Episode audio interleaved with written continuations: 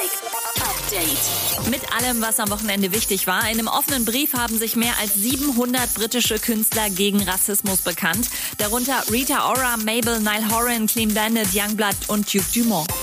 Beyoncé hat es geschafft, in ihrem visuellen Album Black is King ganze 69 Mal das Outfit zu wechseln. Ja, wir hatten am Wochenende ein bisschen Zeit zum Mitzählen.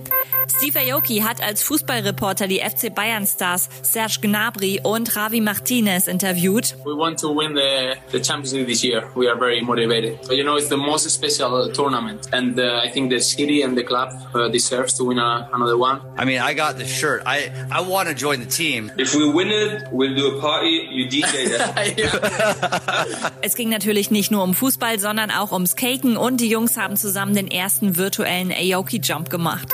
Und wenn auf einer Party mal der Alkohol ausgeht, dann möchte man auf jeden Fall Bowser am Start haben mit einem 500er in der Tasche. So Leute, auf der Apache Release Party ist der Wodka ausgegangen.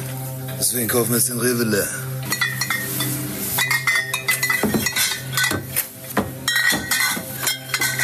Update mit Claudi on Air. Jetzt auch als Podcast. Für tägliche News in deinem Podcast-Player. Abonniere I Love Music Update.